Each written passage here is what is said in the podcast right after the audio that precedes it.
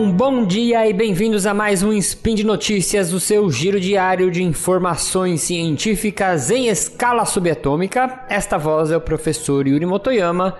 E hoje é a cronia ou 1 de janeiro. Nós vamos falar sobre educação física e as ciências do movimento.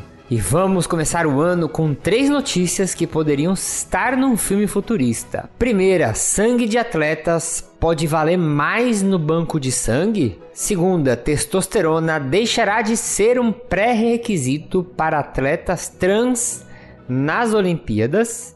E a terceira, mesas de escritório fitness. Vambora! Speed Notícias.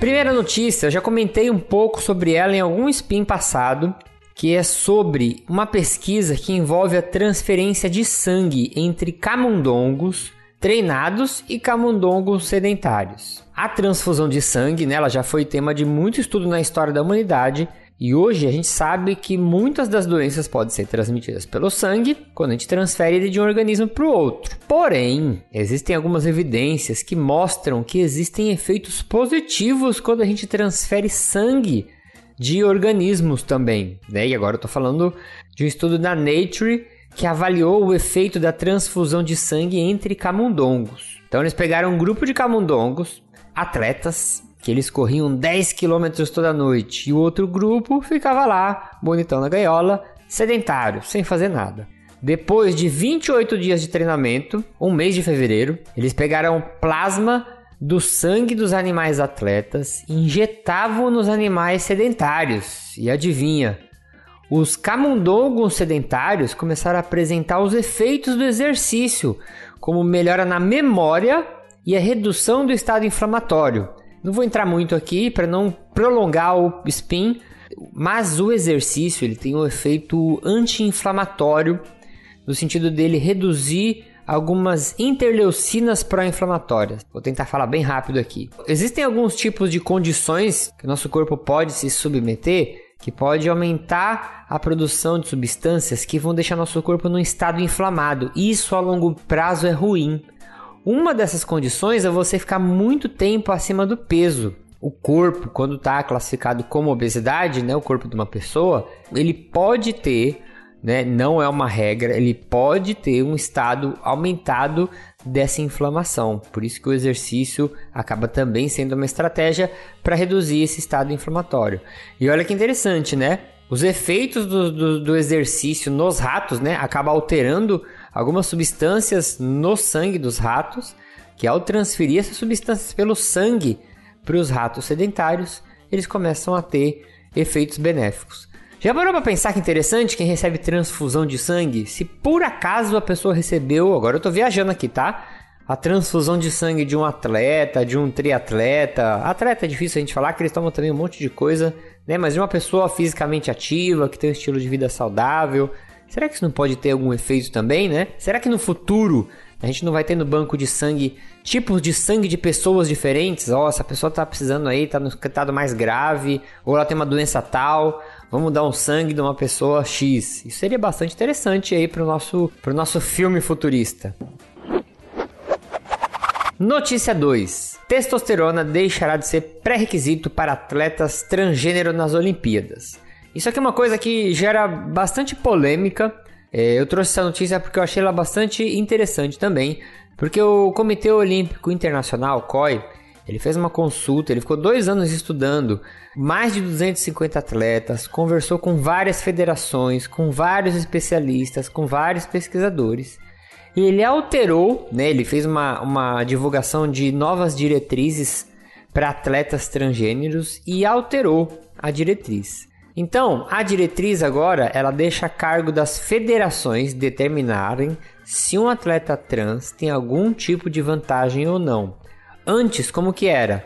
Para participar da Olimpíada, um atleta trans ele tinha que comprovar níveis de testosterona abaixo de um limite por pelo menos 12 meses antes da competição. Então, um ano antes da competição, o atleta ele tinha que mostrar que os níveis de testosterona dele estavam baixos. Por quê? Acreditava-se, agora eu vou falar aqui no passado, que a testosterona ela era um fator determinante para diferenciar homens e mulheres e mostrar, vamos dizer assim, uma vantagem no organismo do homem sobre a mulher. Só que muitos autores aí começou a se levantar muitas, muitos questionamentos a, a respeito de que ela não poderia ser um fator determinante para poder ser um critério de exclusão. E aí, como a gente viu aí nas Olimpíadas do Japão, e a gente vai ver ainda nas Olimpíadas na França, né? Olimpíadas com uma preocupação maior na questão da inclusão, o COI retirou a testosterona da jogada. Então, por existir ainda essa dúvida sobre o quanto a testosterona pode realmente determinar uma vantagem entre corpos com sexos diferentes. O COI tirou isso Aí cada federação ficou de avaliar, fazer uma avaliação no atleta e ver se ele tem alguma superioridade ou não, e aí sim permitir que ele faça parte né, da competição dos Jogos Olímpicos. Então aqui a gente pode ver um futuro um pouquinho mais otimista, né, indo em direção a jogos, esportes com um caráter mais inclusivo. E a última notícia, agora vamos para um futuro sinistro, um futuro dark, que são as mesas de escritório fitness. Parece que é brincadeira, mas se você nunca ouviu falar das esteiras ergométricas escrivaninhas, eu vou falar que elas existem e existem até pesquisas avaliando esse tipo de modalidade de exercício entre aspas. Então vou explicar para você, visualizar aqui, que é bem simples. Essas esteiras ergométricas escrivaninhas não é nada mais do que uma escrivaninha que ela é um pouco alta no sentido de você ficar de pé nela, né? Uma, como se fosse uma escrivaninha onde você consegue trabalhar nela de pé. Só que essa escrivaninha ela é montada em cima de uma esteira ergométrica. Então, onde ficaria o painel da esteira, onde você mexeria na velocidade, fica o teu computador, o teu mouse ali, e aí você monta o teu escritório em cima da esteira ali e trabalha caminhando. Meio esquisito, né? E aí, uma revisão sistemática avaliou 30 estudos, gente, além disso ser uma loucura, existem, o mais louco ainda é ter 30 estudos que observaram essa prática em laboratórios de pesquisa e escritórios. Então, eles fizeram uma avaliação básica, algumas avaliações básicas de gasto energético, e viram que andar na esteira durante o trabalho aumenta o gasto energético diário em 105,23 quilocalorias por hora, comparado com pessoas que trabalham sentadas, né? E o consumo de oxigênio ficou aumentado em 5 ml por quilograma por minuto. Hum, meio óbvio isso, né? Se você está se movimentando, é meio óbvio que você vai gastar um pouco mais de energia com relação a isso. Eu acho que eu, eu trouxe essa questão para a gente refletir. Eu fico em dúvida, sabia? Se eu acho isso legal ou se eu não acho. Porque ao mesmo tempo que isso é legal, porque você pode trabalhar se movimentando, né? Existem escritórios hoje em dia montados com esse tipo de escrivaninha ergométrica. É uma loucura se você for parar para pensar no ponto onde as pessoas têm que trabalhar tanto que elas não conseguem ter tempo para dar uma caminhada no parque ou dar fazer os seus, os seus exercícios, desligar um pouco do trabalho. Então eu acho isso assustador quando eu começo a imaginar um futuro onde as pessoas vão trabalhar e fazer a caminhada no mesmo lugar, né? Tem um estudo, agora não vou me recordar também, eu olhei ele por cima, mas que ele estudava os efeitos do exercício quando você fazia com o propósito de fazer exercício ou quando você acoplava as atividades com outras coisas do seu dia. Por exemplo, ah, eu andei 10 km porque eu parei meu dia e fui andar 10 km para me exercitar, ou eu andei 10 km porque eu sou um carteiro, por exemplo, né? Parece que existem diferenças quando você faz o exercício é, parando para fazer o exercício, concentrando entre aspas no exercício.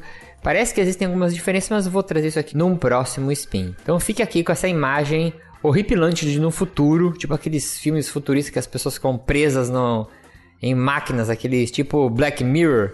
Imagine o futuro Black Mirror, onde todo mundo trabalhando, andando em esteiras ergométricas para não morrer de sedentarismo. E por hoje é só. Lembrando que você agora pode ouvir meu podcast, o 4 de 15, no feed do Portal Deviante. Se você curte ciência, movimento, exercício, eu tenho certeza que você vai gostar de algum episódio.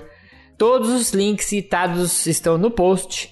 Também tem o vídeo lá para você ver a esteira a escrivaninha. Deixe lá também seu comentário, elogio, crítica, declaração de amor e formas para salvar a vida do Tarek. E lembro ainda que se você quiser ajudar esse podcast, que vai da física até a educação física, contamos com o seu apoio no patronato do SciCast, no Patreon, no Padrim ou no PicPay. Um bom dia, um ótimo ano de 2022. Continuemos firmes nas medidas de segurança da pandemia e ouço miçangas para te ajudar a ter metas para esse próximo ano. Um abraço!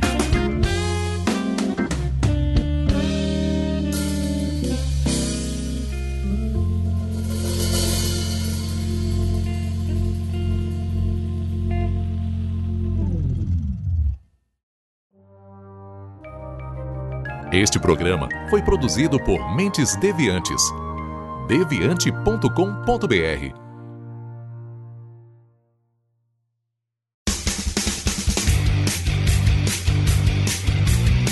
Cortes, edição de podcast.